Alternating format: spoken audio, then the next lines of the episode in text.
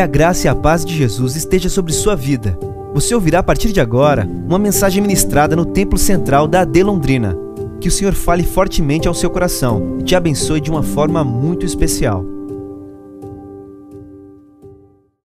Acesse o seu smartphone, o acompanhe pelo telão. No Evangelho segundo escreveu São Lucas, no capítulo de número 15. Nós faremos uma leitura é, com alguns trechos deste capítulo e nós estudaremos juntos três passagens interessantes citadas por Jesus, onde há algo que se perdeu, o encontro e a alegria desse encontro. A primeira parte que eu quero compartilhar com vocês é Lucas 15, versículos de número 4 e 6. Qual dentre vós é o homem que, possuindo cem ovelhas e perdendo uma delas, não deixa no deserto as noventa e nove e vai em busca da que se perdeu até encontrá-la? Achando-a, põe-na sobre os ombros cheio de júbilo.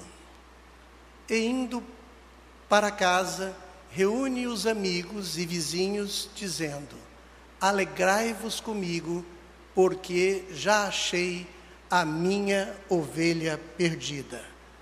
Agora nós vamos ler o 8 e o 9 do mesmo capítulo.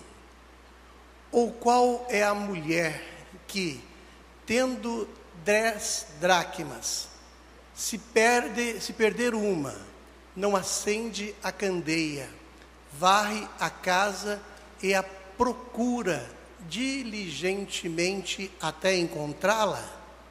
E, tendo, tendo-a achado, reúne as amigas e vizinhas, dizendo: Alegrai-vos comigo, porque achei a dracma que eu tinha perdido. E agora, Lucas capítulo 15, versículo 20 a 22. E levantando-se, foi para o seu pai.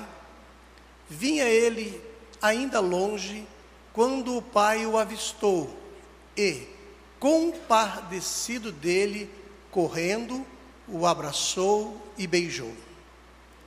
E o filho lhe disse: Pai, pequei contra o céu e diante de ti. Não, já não sou digno de ser chamado seu filho. O pai, porém, disse aos seus servos: Trazei depressa a melhor roupa, vestiu, pondo-lhe um anel no dedo e sandália nos pés. Podeis assentar, meus amados irmãos, em Cristo Jesus. Dentro desses três assuntos, essas três parábolas citadas aí pelo Senhor Jesus, que era uma forma que o Senhor utilizava para simplificar o entendimento de uma mensagem. As parábolas eram utilizadas como um recurso para que o entendimento fosse da melhor maneira possível. E neste capítulo 15, nós somos abençoados com três parábolas muito interessantes. A primeira delas que nós lemos, ela fala da parábola das cem ovelhas, muito conhecida nos louvores, principalmente para quem viveu a época de Oséias de Paula, mas até hoje, recentemente, tivemos o pastor Vitorino Silva cantando Cem Ovelhas. E essa passagem é muito linda porque ela fala de uma ovelha que se distanciou do rebanho e fala que essa ovelha pode ser ter distanciado por um descuido, mas o fato é que ela se perdeu. A outra parábola fala de dez moedas ou dez dracmas. Uma foi perdida, porém dentro de casa. Como foi perdido, a gente não sabe. Ou tem aquela frase, quando você está procurando alguma coisa que se perdeu, a pessoa pergunta para você: Você perdeu aonde? Eu acho que alguém de vocês já passou por isso, né? Você está nervoso, cadê meu óculos? Onde você perdeu? Então, tem essa moeda que foi perdida dentro de casa. E o terceiro assunto é dos dois filhos. Um que ficou e o outro chamado pródigo, o esbanjador, aquele que foi, gastou tudo. Aquele filho pode ter ido embora por vários, vários temas que podemos usar, mas eu gosto muito de ligá-lo à ingratidão. Então, um filho que foi embora por conta da ingratidão. Nos três casos, há um processo bastante interessante. Para a ovelha que se distanciou, para a ovelha que se perdeu, há um processo de busca por aquele pastor. Para a moeda que foi perdida dentro de casa, há um processo de procura por aquela mulher que, de forma cuidadosa, varre toda a sua casa a fim de encontrar aquela moeda. E também, no terceiro caso, um processo de espera mesmo aquele pai sabendo da ingratidão, sabendo do distanciamento do filho e talvez do não voltar mais a casa, nós vemos pela passagem lida aqui que o pai tinha uma expectativa, uma esperança de reencontrar o seu filho, rever o seu filho. Então, nos três casos, busca, procura e espera nós sempre vemos uma atitude de uma possibilidade muito grande de um recomeço. A nossa igreja para esse ano está trabalhando com o tema É o ano de recomeçar. Eu acredito, meus amados irmãos em Cristo Jesus, que nós, principalmente eu, falando nesse assunto, nunca vivi uma situação tão diferente da que eu poderia imaginar ou vivenciar em qualquer filme de ficção científica. É um, um cenário bastante estranho olhar para vocês, eu ainda não me acostumei a ver as pessoas com máscaras, distanciamento, né, cuidados. Esses tempos atrás eu estava com a suspeita de Covid e fui levado ao isolamento, e a sensação que eu tive era que eu estivesse leproso, porque parecia que tudo que eu tocasse poderia prejudicar alguém, poderia acontecer algo para alguém, e a gente tinha aquela sensação, aquele receio, né, de tocar, então nós ficamos dentro de casa, tomando todos os cuidados, alguma coisa que chegava para a gente, chegava até a porta, depois nós abrimos a porta, pegava aqueles objetos, aqueles alimentos, mas a sensação de isolamento me levou até me comparar aqueles leprosos que encontraram Jesus, os dez leprosos, porque a sensação era horrível. E conversando com alguns irmãos que tiveram é, doenças nesse sentido, doenças que são contagiosas, não somente essa, existem várias doenças. Essa sensação de você estar enfermo, a sensação de isolamento, ela é muito terrível. Mas esse momento que vivemos está colocando em nós algo que talvez inconscientemente muitos de nós pedimos. Verdade. Quem aqui já não cantou o louvor Quebra minha vida e me faça de novo? Eu acredito que a grande maioria tem entregue esse louvor. Quebra minha vida e me faça de novo. Ou então, recentemente, nós pedimos a Deus através de um louvor muito conhecido, mexe com as minhas estruturas. É como se eu olhasse para esta construção e eu identificasse as colunas principais delas e falasse para uma pessoa: olha, pode mexer naquela estrutura, pode tirar e não ter a noção do que poderia acontecer. Mas o fato é que esta situação nós estamos vivendo não porque Deus perdeu o controle da situação, mas simplesmente de uma maneira bem direta, eu creio que é o que Deus está fazendo conosco nos dias de hoje, nos quebrando, mexendo com as nossas estruturas, para nós não perdermos o que há de mais precioso na palavra de Deus, que é a vida eterna em Cristo Jesus. Por que eu falo isso? Porque as pregações que mais se evidenciavam, e vocês podem acompanhar comigo através dos últimos anos, eram pregações de autoajuda. Você pode, você consegue, você vai conseguir, tem um Deus dentro de você, coisas nesse sentido. Ou então pregações de soluções financeiras. Olha, você vem para cá, me traz a sua bicicleta e Deus vai te dar um carro, suas dívidas serão quitadas. Ou então campanhas voltadas diretamente para a prosperidade. Eu quero, eu quero, vou conseguir. Quem tem mais dinheiro, aquele irmão que tem mais dinheiro, era mais abençoado aquele que estava passando por situação difícil. Ao contrário do que a palavra diz. Mas a nossa igreja sempre tomou cuidado, e aqui nós sempre pregamos a palavra de Deus e que Jesus salva, que Jesus cura, que Jesus batiza com o Espírito Santo e que Jesus nos levará para o céu. Mas de uma maneira geral, você poderia observar com grande facilidade que esta mensagem não levava as pessoas a participar intensamente dos cultos. E este momento nos leva a pensar, a repensar a nossa forma de agir, a nossa forma de reagir. Passamos a vivenciar novos projetos, a criar novas expectativas, porém baseados sempre na permissão de Deus.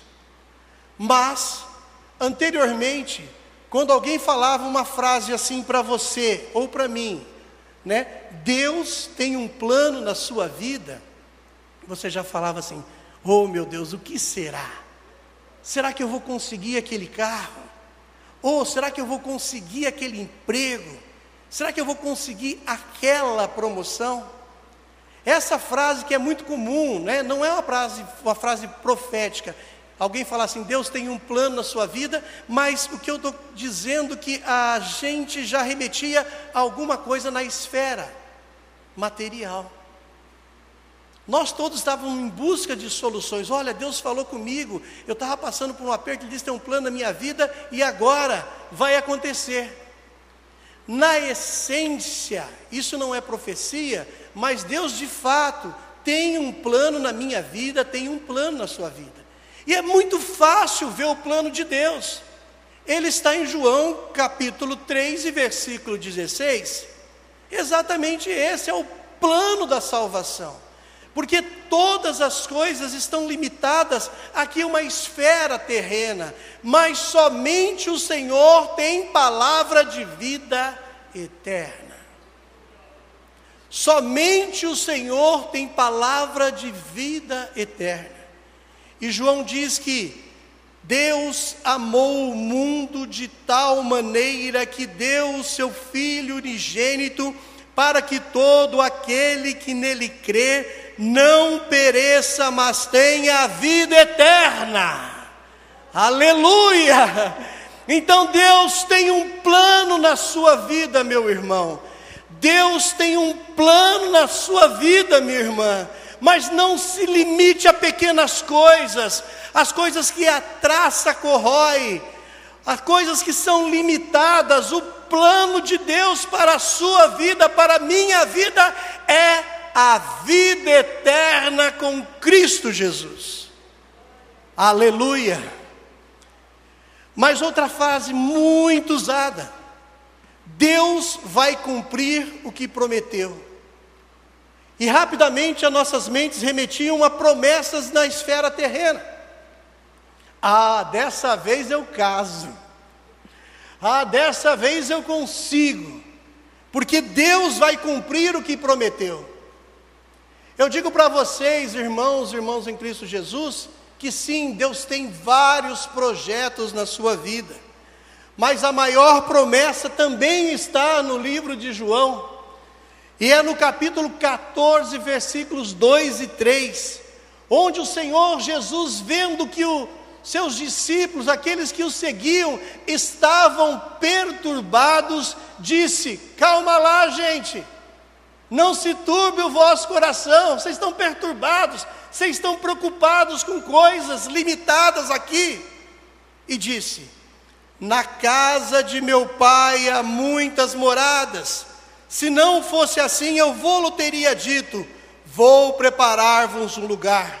E quando eu for e vos preparar o lugar, virei outra vez e vos levarei para mim mesmo, para que onde eu estiver, estejais vós também.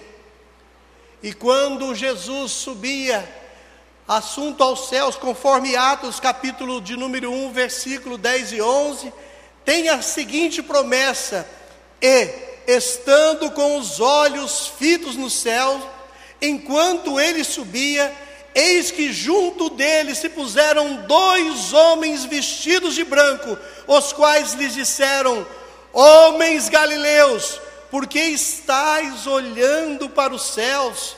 Esse Jesus que dentre vós foi recebido em cima no céu. Escute só. Há de vir, assim o como viste subir. Esses são compromissos de Deus para conosco. Jesus fez muitos milagres, ressuscitou um morto chamado Lázaro, mas no tempo certo, Lázaro morreu. Jesus curou enfermos, fez maravilhas e continua fazendo maravilhas. Mas a maior de todas é o fato de Deus ter escolhido o seu melhor, o Cordeiro de Deus que tira o pecado do mundo e coloca em sacrifício e como Isaías diz que pelas suas pisaduras fomos sarados, o castigo que nos traz a paz estava sobre ele, e nos dá a redenção, nos dá a possibilidade de um dia estarmos com Ele por toda a eternidade. Esta é a nossa grande expectativa, este é o grande desejo. Então existe sim um plano na vida de cada um que está aqui, um plano na vida terrena, promessas que Deus fez para com você, e você deve lutar por elas, deve sonhar, deve pedir, deve trabalhar por elas, mas que nenhuma delas pode ofuscar as belezas da nova Jerusalém. Nenhuma delas pode ofuscar a beleza da nova Jerusalém. Como diz o hino, quão glorioso cristão é pensares na cidade que não tem igual, a cidade que Jesus preparou para mim e para você. Essa é a nossa viva, a nossa verdadeira esperança. Essa é a nossa verdadeira esperança. Deus nos fez para Ele. Deus nos fez como coroa da criação. Deus nos fez conforme a Sua imagem e semelhança. O melhor de Deus foi refletido, foi expressado através de nós, homens. E antes que nascêssemos, segundo o que está escrito em Isaías, capítulo 43, versículo de número 1, ele diz: Não temas, porque eu te remi, chamei-te pelo teu nome. Ele já sabia o teu nome, ele já sabia de você. Esta palavra já remete o conhecimento que Deus tem de cada um de nós de forma individual. E o texto termina dizendo assim: Tu és meu, propriedade de Deus. Nós somos coroa da criação, propriedade de Deus. Somos dele, fomos criados por ele, e para ele são todas as coisas. Aleluia! Glória a Deus, aleluia. Glória a Deus. Mas em determinado momento da história, o homem se distancia de Deus, de duas formas: através do homem, do primeiro homem Adão, da primeira mulher Eva, e o pecado entra na vida do homem e da mulher. E este homem se afasta de Deus, esse homem se distancia de Deus. Mas esse distanciamento é acolhido por Deus através do grande projeto o projeto da salvação, onde mais uma vez lembramos que Ele simplesmente nos amou e entregou o seu Filho. O projeto da salvação é um projeto de amor, é um projeto da aliança que Deus tem para conosco, é um projeto do compromisso que Deus tem para conosco. É da mesma forma de uma aliança de casamento, só que a aliança de Deus, ela é inquebrável. Deus fez um compromisso de pegar aquilo que era dele, aquilo que se perdeu e trazer de volta, dar uma nova chance, fazer uma aliança, uma aliança dele, o próprio Deus, uma aliança imutável, uma aliança inquebrável, uma aliança firme, constante, que só o Senhor pode oferecer. Talvez aqui muitos distorcem o que sabemos sobre aliança. Podemos ter na história alguns símbolos de aliança, alianças como tratados, alianças como contratos, aliança como palavras empenhadas, aliança de sangue. Mas eu quero falar sobre uma aliança bem conhecida nossa, que é a aliança de casamento. Na verdade, é um anel. É um anel que simboliza a aliança que um homem faz para com a mulher. E através deste anel, que simboliza a aliança, o homem e a mulher prometem diante de Deus amar, honrar, respeitar, consolar, incondicionalmente na alegria, na tristeza, na riqueza, na pobreza, na saúde ou na enfermidade. E nós, infelizmente, sabemos de muitas dessas alianças, casamentos lindos, porém com alianças quebradas. Mas a aliança de Deus, ela é diferente, ela é imutável, isso significa que ela não muda, não é instável, não é incerta, não é inconstante, é firme. A aliança de Deus é baseada em Suas promessas, e Deus não é homem para que minta, nem filho do homem para que se arrependa. E Deus é fiel, nunca, jamais, uma aliança dele foi quebrada. Jamais, sabe por quê? Porque a aliança de Deus é pautada no amor. Simplesmente nos amou. Simplesmente nos amou. E Deus não se esquece de nenhuma das promessas.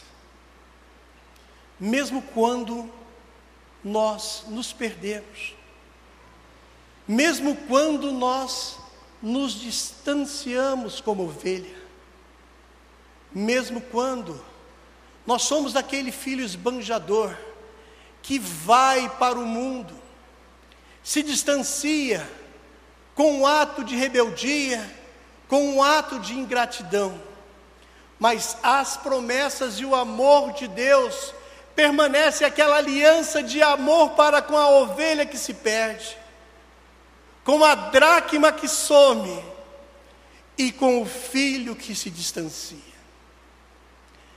A aliança de amor para conosco é tão grande que nós não sabemos entender ou mensurar o amor de Deus. E para muitos não é tão valorizado. Na verdade, a maioria de nós procura a Deus para pedir, procura Deus para fazer uma lista de reivindicações.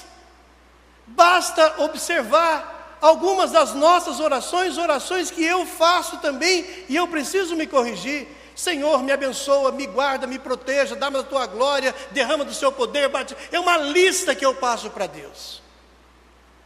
Sendo que o correto seríamos expressar a Deus a nossa gratidão, simplesmente porque Ele nos amou.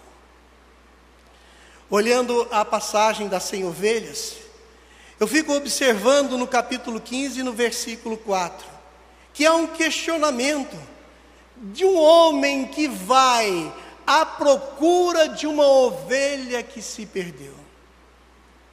Me permita entender poeticamente, numa visão minha, uma pessoa procurando no meio do mato uma ovelha que se distanciou, correndo todos os perigos, e quando a encontra, o texto diz: e achando-a, põe-a sobre seus ombros, jubiloso, e chegando em casa, convoca os amigos, convoca os vizinhos, dizendo: Alegrai-vos comigo, porque achei a minha ovelha perdida. Glória a Deus. E a Bíblia diz que haverá alegria no céu por um pecador que se arrepende. Glória a Deus. Glória a Deus. Às vezes a pessoa quer ser avivada, às vezes a pessoa quer ter uma vida com Deus, mas ela não tem uma vida de arrependimento. Quer levar a vida cristã, abraçando todos os erros, todas as imundícias, todos os pecados, e quer servir a Deus, quer mostrar a, numa visão aqui, talvez na igreja, em outro lugar, que é servo de Deus, mas as suas atitudes não são dignas daquele que nos fez conforme a sua imagem e a sua semelhança. Uma ovelha só se distanciou do rebanho, se perdeu, mas ele não desistiu de procurar curou suas feridas, pôs-a em seus ombros e ao redil voltou. As noventa e nove deixou no aprisco e pelas montanhas a buscá-la foi. A encontrou gemendo, tremendo de frio curou suas feridas, pôs-a em seus ombros e ao redil voltou. Isso é forte, irmão. Isso é amor. Isso é amor. Mas o outro exemplo é de uma moeda que se perde. E o texto diz, Lucas 15, 8, que uma mulher, ela pega uma lamparina, varre a casa, e procura com muito empenho uma dracma. E eu digo para você que não é pelo valor econômico daquela dracma, mas pela importância do amor que tinha por aquela dracma. Há algo interessante nesta parábola, porque a dracma estava perdida dentro da casa. E eu lembro nos meus bons tempos de mocidade que tinha é, uma, um louvor, uma música que falava assim: ó, perdido na casa do Pai. Estão dentro da igreja, vivem da igreja, participam, mas não se deixam encontrar. Ministérios apagados, sem brilho, sem vivência de ministério, sem preocupação. Estas ovelhas perdidas na casa do Pai correm um risco muito grande de perder toda a beleza da promessa que está em João, capítulo 3, versículo 16. Perdida dentro da própria casa. Como foi perdida, eu já disse que eu não sei. Mas a frase principal é que com muito empenho varreu acendeu a candeia, procurou, removeu, e eu digo para você que o Senhor não desiste de você, Ele te procura ainda, aleluia. E no encontro com a mulher samaritana, tem muita gente, tem louvor dentro do peito aí, e Jesus disse ali que Ele procura verdadeiros adoradores que o adorem em espírito e em verdade. Então o Senhor procura você, dracma perdida dentro da casa do Pai.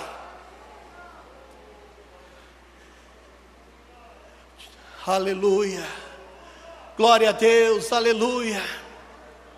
Eu sinto a presença do Senhor neste lugar. Eu sinto porque Ele estava aqui antes de nós chegarmos, Ele está em todos os lugares, mas eu sinto mover do Espírito Santo falando fortemente com muitas pessoas.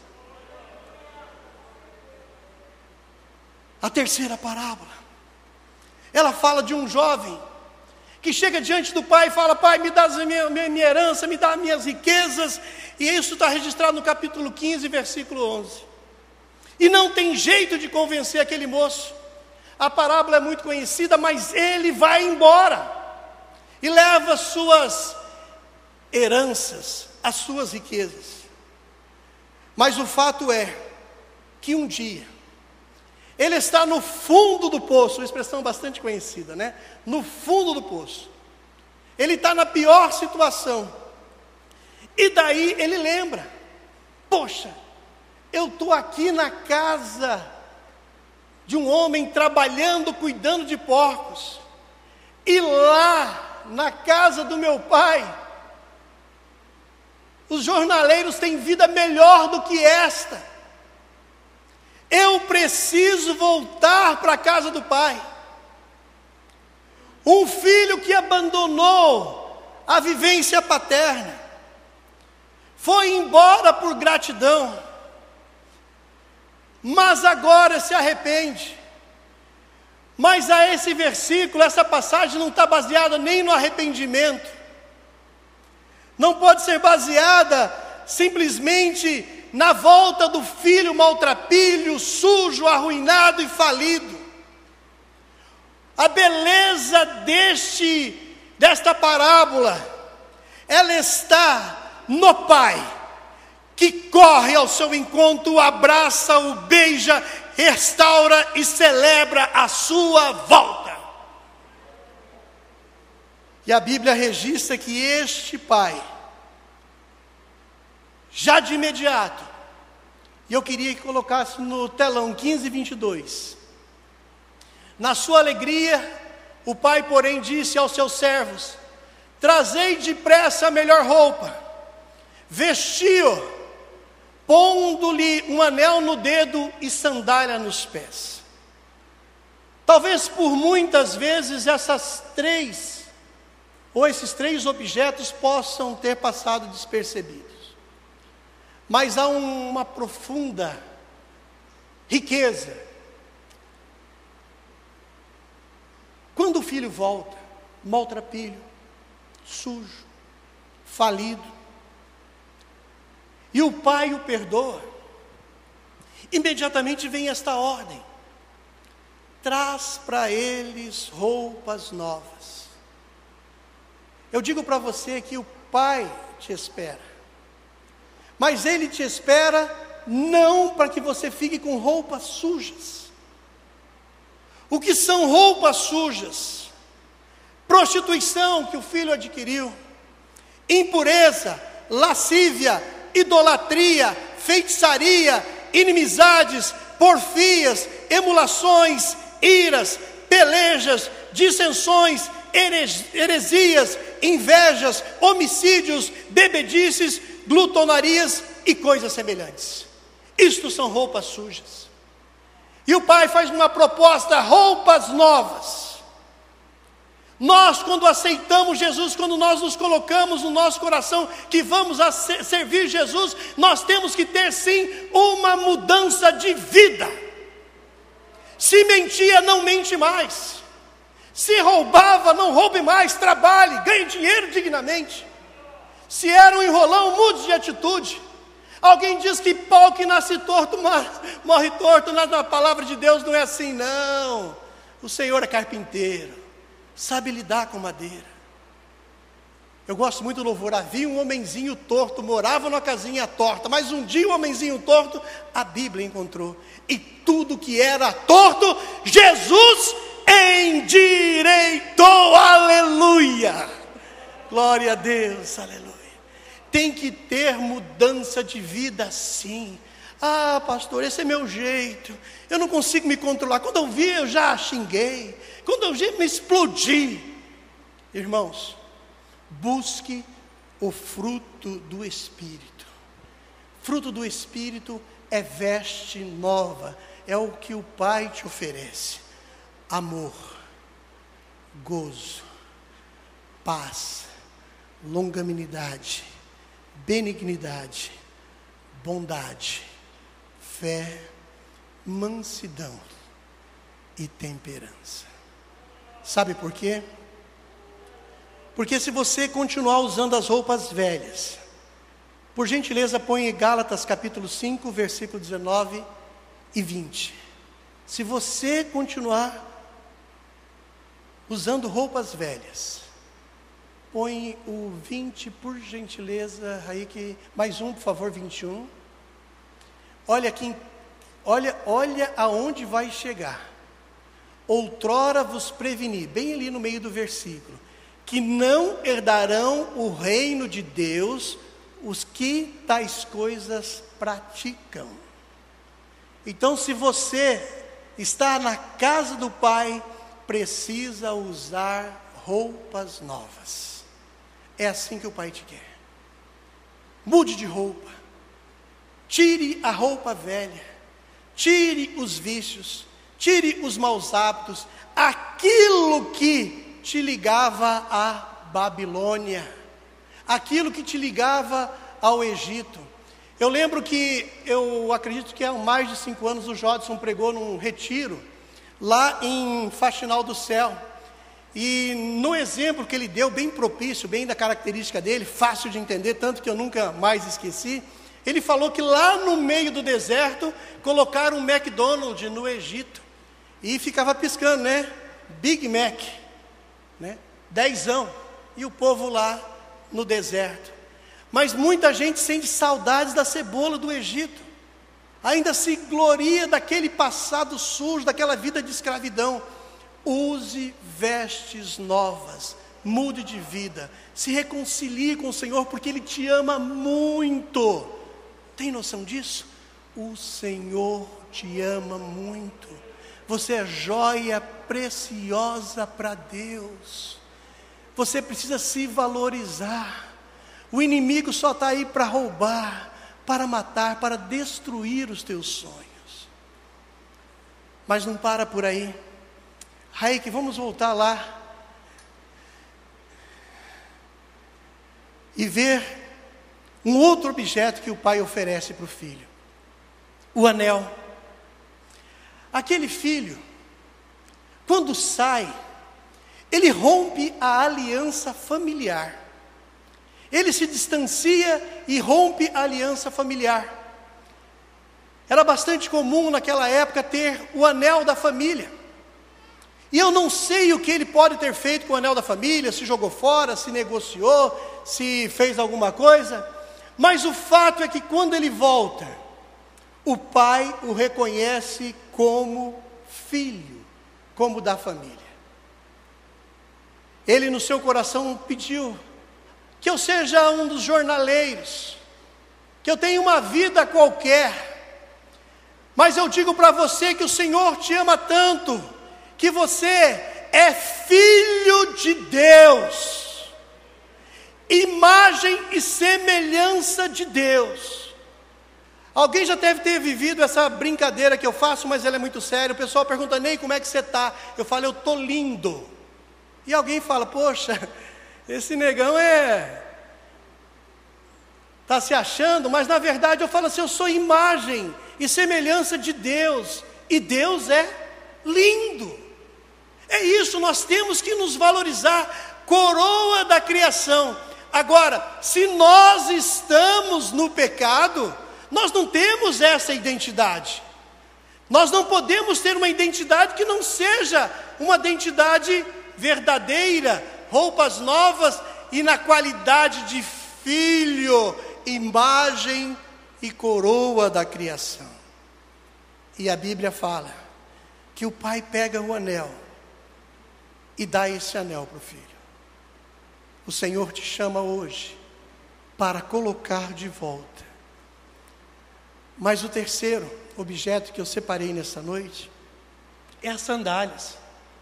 Parece alguma coisa muito simples. Pega o chinelo aí, dá um sapato para ele.